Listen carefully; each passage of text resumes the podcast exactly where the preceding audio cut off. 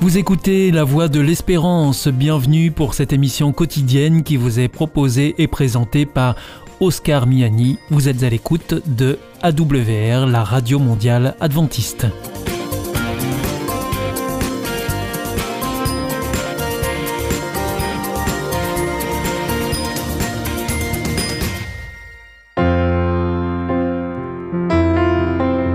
Rencontre autour de la parole. Une prédication enregistrée en public en l'église adventiste de Collonges-sous-Salève. Aujourd'hui, la prédication vous est présentée par Yves Zenaker sur le thème La vérité si je mens.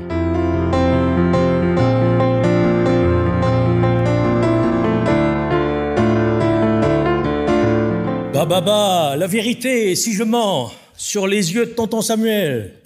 Ceux qui connaissent ont peut-être reconnu des choses qui ressemblent à un film. Il y en a eu deux d'ailleurs, La vérité si je mens 1 et La vérité si je mens 2. Bien sûr, euh, dans ce film, euh, la vérité est un paradoxe.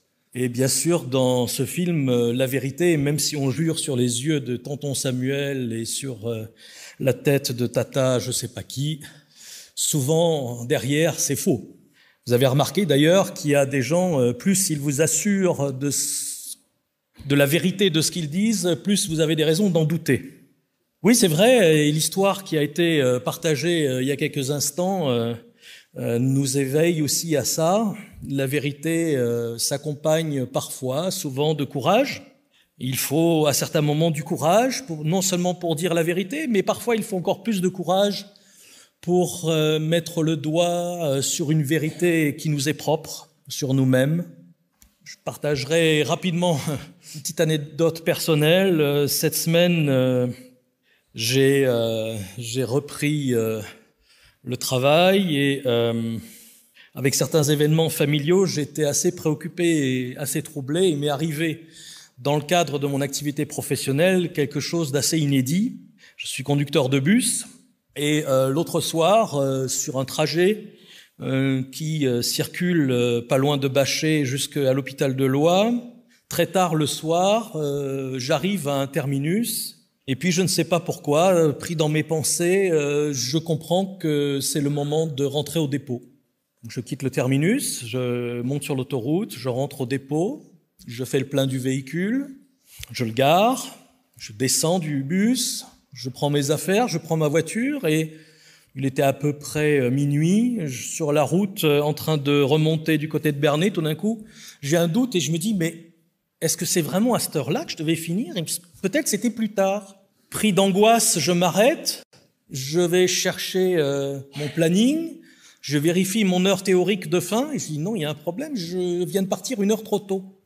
Il était minuit, je fonce, je reviens au dépôt, euh, je croise juste la personne qui était de réserve pour lui expliquer ce qui se passe. Je dis écoute, je vais appeler euh, la régulation des TPG et je vais les avertir tout de suite. J'ai eu la chance d'avoir quelqu'un de très sympa à la régulation au bout de la radio. J'ai expliqué un peu ce qui s'était passé. Il a été sympa. Et il m'a dit, écoutez, ça m'est arrivé personnellement une fois aussi de zapper un tour. Écoutez, là, a priori, on n'a pas encore eu de plainte, ça devrait aller. Euh, de toute façon, le temps que vous repartiez, que vous rentriez de nouveau dans le circuit, euh, vous arriverez au terminus pour rentrer de nouveau au dépôt. Donc, c'est pas la peine. Ça, ok, c'était déjà assez angoissant et assez euh, déstabilisant. Mais le lendemain matin, bah, j'ai pris mon courage à deux mains, j'ai pris le téléphone et puis j'ai appelé mon responsable à l'exploitation. Et il fallait que je lui dise, euh, c'était mieux qu'il l'apprenne par moi avant que ça vienne par d'autres canaux. Et j'ai dû lui dire, écoute, euh, écoutez, je suis désolé, mais j'ai fait une bêtise hier soir, j'ai zappé un tour. Comment ça? Bon, j'ai expliqué, il a été sympa, en plus compréhensif. Mais voilà, c'est pas trop grave, mais la vérité, effectivement, demande souvent un peu de courage.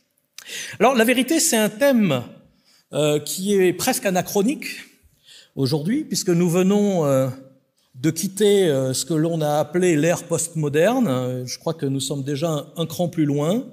L'ère postmoderne avait éveillé notre attention sur le fait que la vérité n'était plus vraiment une donnée absolue, mais était une donnée relative, et que, eh bien, pour les postmodernes, ce qui est important, c'est votre vérité, celle qui vous convient, celle qui est bonne pour vous, contrairement à ce qu'on appelait le monde moderne et avant, où il y avait une seule vérité absolue, etc.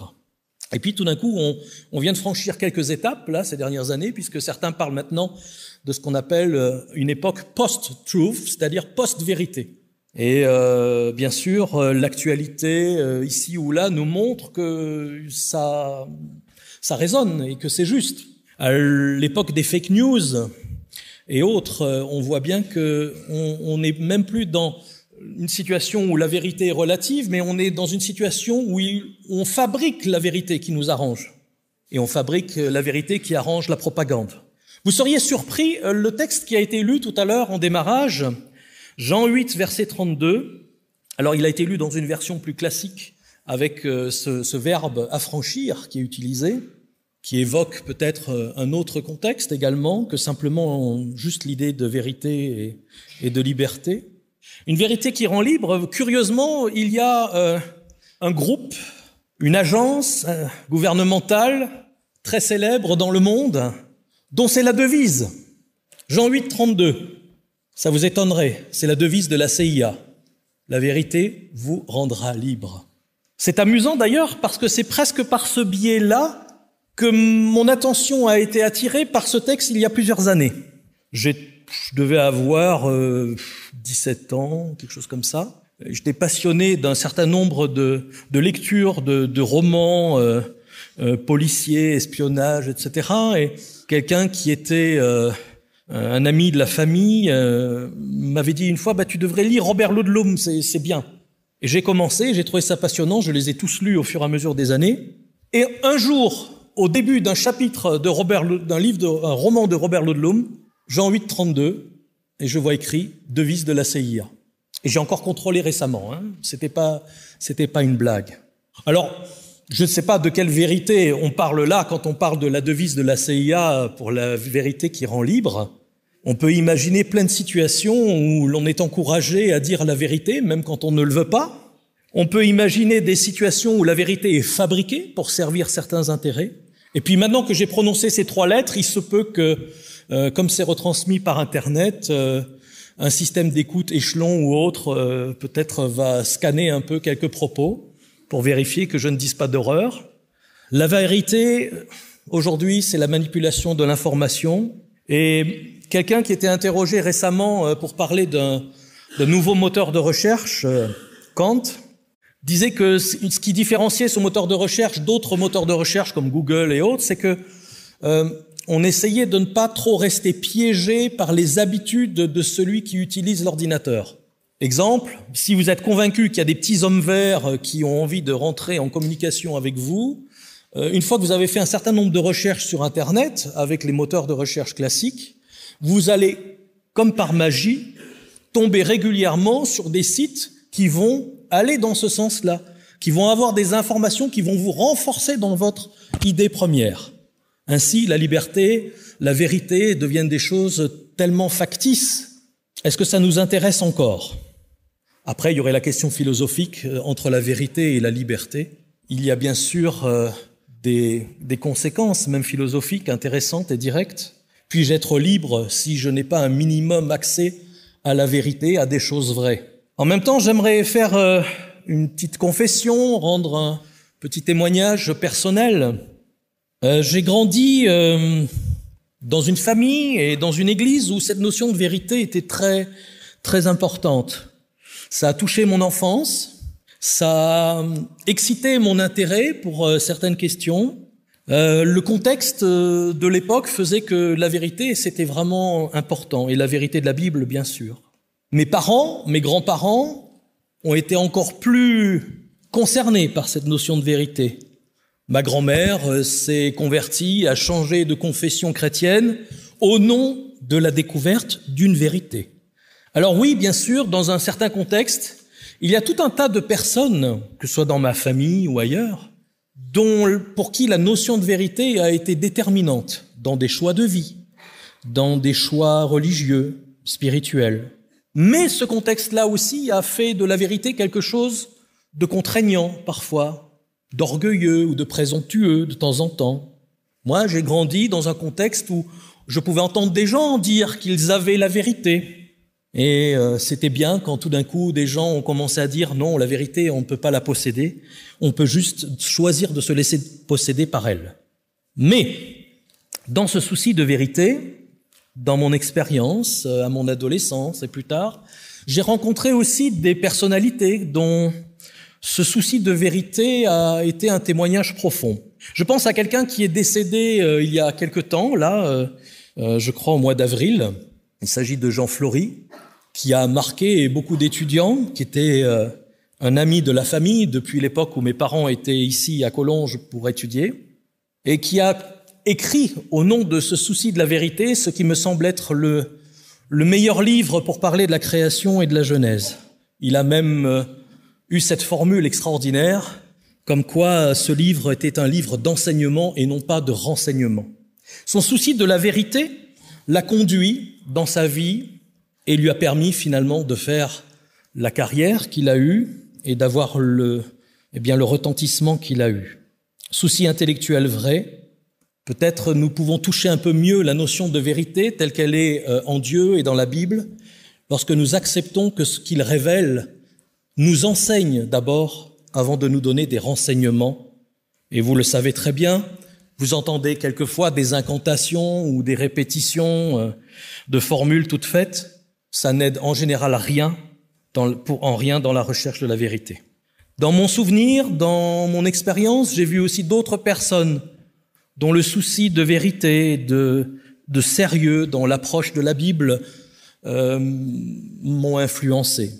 Même déjà euh, adolescent ici, euh, eh bien, quand j'entendais euh, certaines prédications, euh, que ce soit de Jean-Claude Verrecchia, de Richard Lehmann, de Bernard Sauvagna, leur souci de vérité dans la recherche euh, biblique m'a interpellé. Alors oui, je crois que la vérité, eh bien, pour un chrétien, c'est pas une donnée optionnelle. C'est une donnée fondamentale. Parce que ça touche les choix de vie, ça touche le regard que l'on a sur soi, et ça touche l'apprentissage de qui est Dieu. Je pense à certains personnages bibliques qui avaient des rapports divers avec la vérité. Un personnage auquel je pense, c'est Gédéon, et en même temps je pense à son papa. Dans, dans l'Ancien Testament, on nous parle de Gédéon finalement comme quelqu'un de réceptif à une vérité autre, différente.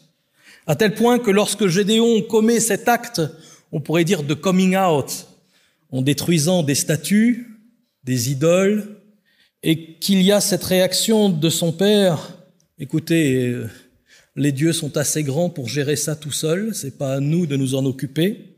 Je vois qu'il y a là une ouverture à la vérité, c'est-à-dire une ouverture à une expérience qui dépasse ce qui nous semblait sûr avant.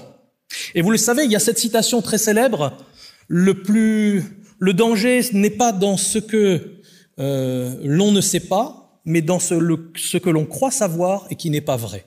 C'est ainsi que le souci de vérité régulièrement nous appelle à dépasser des croyances, à rejeter des croyances fausses pour adhérer à quelque chose qui semble plus cohérent, plus juste. Je pense à un autre personnage biblique, Saul de Tarse, dont les convictions et la fermeture à la vérité l'ont amené à une expérience particulière. Je pense euh, bien sûr, euh, par exemple, plus proche de nous, à un personnage comme William Miller, dont la recherche de vérité s'est arrêtée à un moment donné parce que certaines choses ne correspondaient pas avec ce qu'il arrangeait sur le moment. Quand il y avait d'autres croyants chrétiens qui lui disaient Mais William, tu sais, euh, c'est écrit nul ne sait ni le jour ni l'heure. Il n'arrivait pas à l'entendre. Parfois, ce qu'on appelle nos biais perceptifs, nos, chemins pour euh, approcher la liberté sont tellement euh, contaminés, faussés, que nous n'arrivons pas aux bonnes conclusions. On parlera ensuite, pourquoi pas, on reviendra à l'apôtre Paul, non plus Saul de Tarse, mais l'apôtre Paul, dont la personnalité, dont la croyance montre un changement radical. J'ai lu un jour avec un intérêt euh, euh, énorme un livre de Daniel Pat qui s'intitule La foi de l'apôtre Paul. Et c'est assez passionnant de découvrir comment il aboutit à dresser un tableau de ce qui était la foi de l'apôtre Paul. Une foi totalement ouverte à un concept de vérité dynamique. Ce que je sais aujourd'hui peut être modifié demain si l'expérience m'amène à cette conclusion. Concept de vérité presque scientifique, en tout cas dans son idéal. Ce que je sais aujourd'hui et ce que je sais de façon plus sûre, dure, ferme, peut être quand même modifié à l'avenir si on incorpore des données que je n'avais pas avant. Concept dynamique de la foi de l'apôtre Paul. Dieu se révèle, Dieu se révèle constamment, il s'est révélé hier, il se révèle aujourd'hui, il se révélera demain, et il se peut que demain il se révèle un peu autrement de la manière dont je l'ai perçu jusqu'à aujourd'hui. Évangile de Jean, l'évangile de Jean rend un hommage particulier à la vérité. Curieusement, euh, on, trouve au moins 47 fois l'évocation de la vérité dans l'évangile de Jean. Alors bien sûr, euh, peut-être la majorité des, des, occurrences de la vérité dans l'évangile de Jean euh, sont liées à cette expression en vérité, en vérité. Il y a plein de en vérité, en vérité dans l'évangile de Jean. Mais il y a un certain nombre d'autres déclarations ou d'autres versets où nous trouvons la vérité et dans un contexte qui peut euh, nous parler.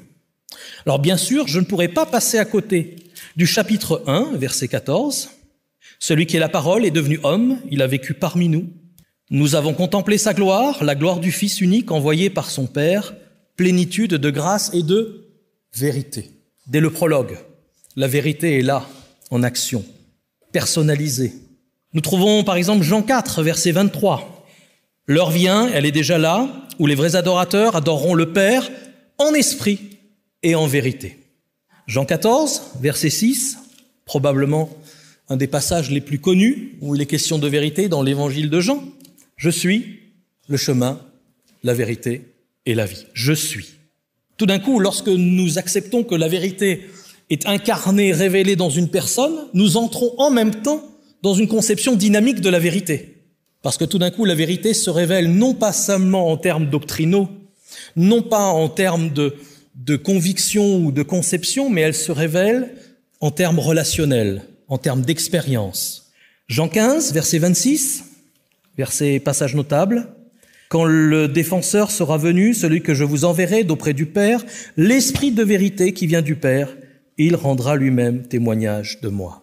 Jean 17, verset 17, consacre-les par la vérité, ta parole est la vérité.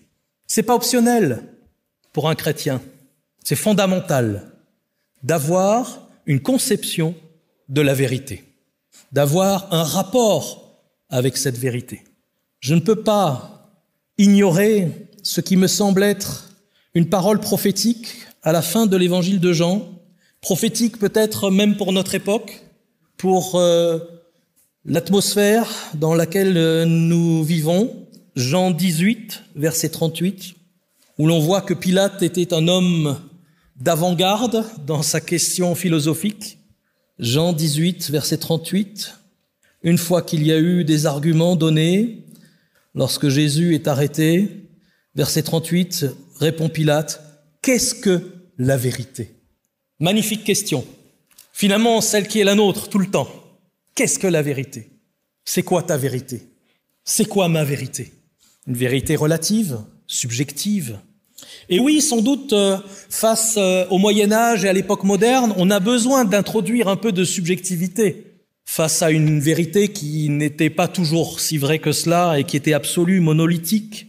On a besoin euh, d'avoir un espace pour l'individualité.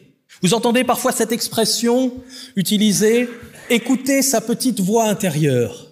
Et c'est vrai qu'il y a eu des temps où il n'était jamais question d'écouter sa petite voix intérieure. Mais vous savez comme moi que votre petite voix intérieure n'est pas toujours vraie, que votre petite voix intérieure est parfois tellement subjective, tellement sujette à changement, que c'est bien de pouvoir faire référence à un concept quand même qui dépasse cela, une notion de vérité qui est au-delà.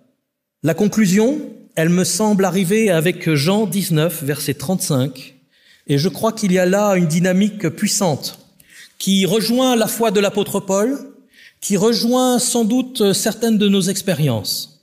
Jean 19, verset 35. Celui qui rapporte ces faits les a vus de ses propres yeux, et son témoignage est vrai, souci d'authenticité, de vérité.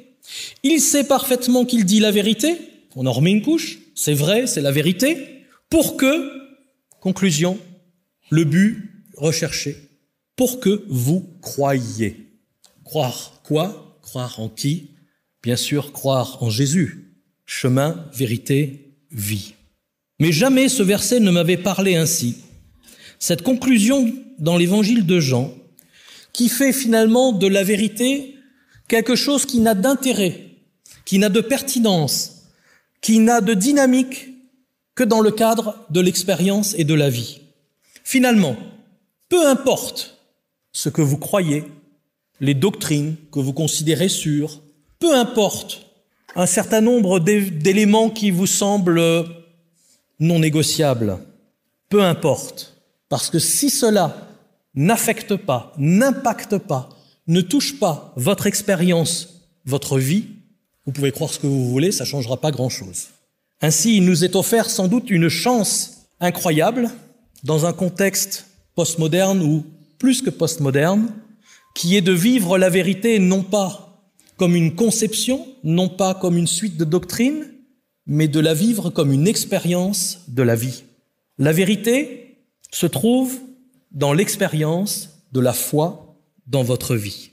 Et bien que le Seigneur nous aide à nous laisser dynamiser par euh, cette approche, par cette conclusion, que ce soit le souci simplement d'orienter notre expérience qui nous aide à vérifier ce qui nous semble être vrai, qui nous aide à dépasser ce que nous pensions vrai, qui nous aide à accueillir dans toute sa splendeur, dans toute sa majesté, la manière dont Dieu veut se révéler à nous aujourd'hui et demain. C'était une prédication présentée par Yves Zenaker, enregistrée depuis l'église adventiste de Collonges-sous-Salève. Cette émission a été produite par Hope Radio.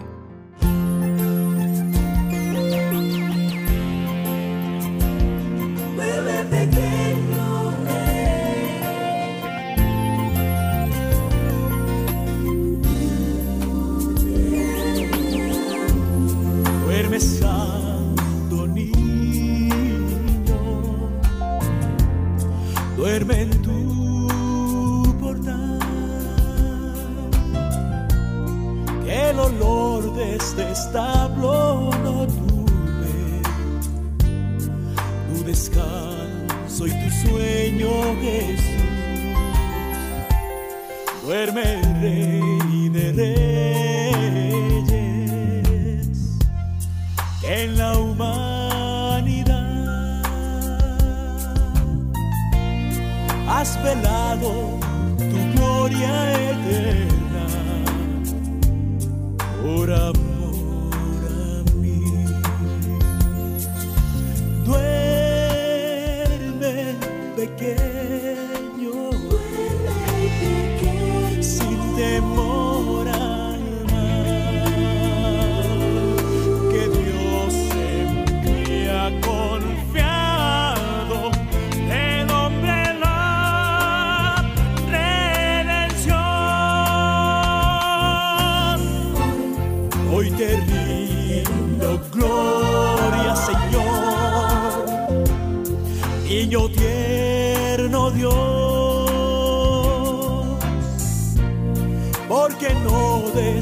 Despreciaste mi vida. Y te hiciste polvo por mí. Arriesgaste todo al venir a este mundo cruel, a nacer y a sufrir sin motivo más que tu amor. Duerme pequeño,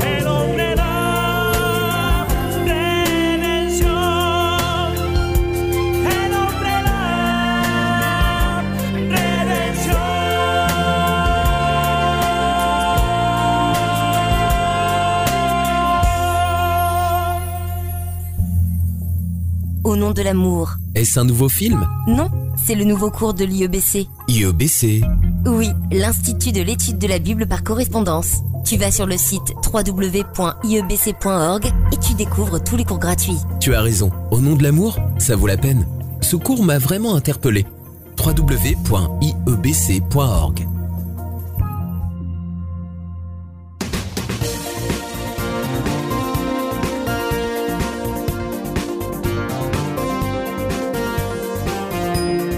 Notre émission est maintenant terminée. C'était la Radio Mondiale Adventiste, la voix de l'espérance. Je vous souhaite une très bonne continuation. Que Dieu vous bénisse. À demain.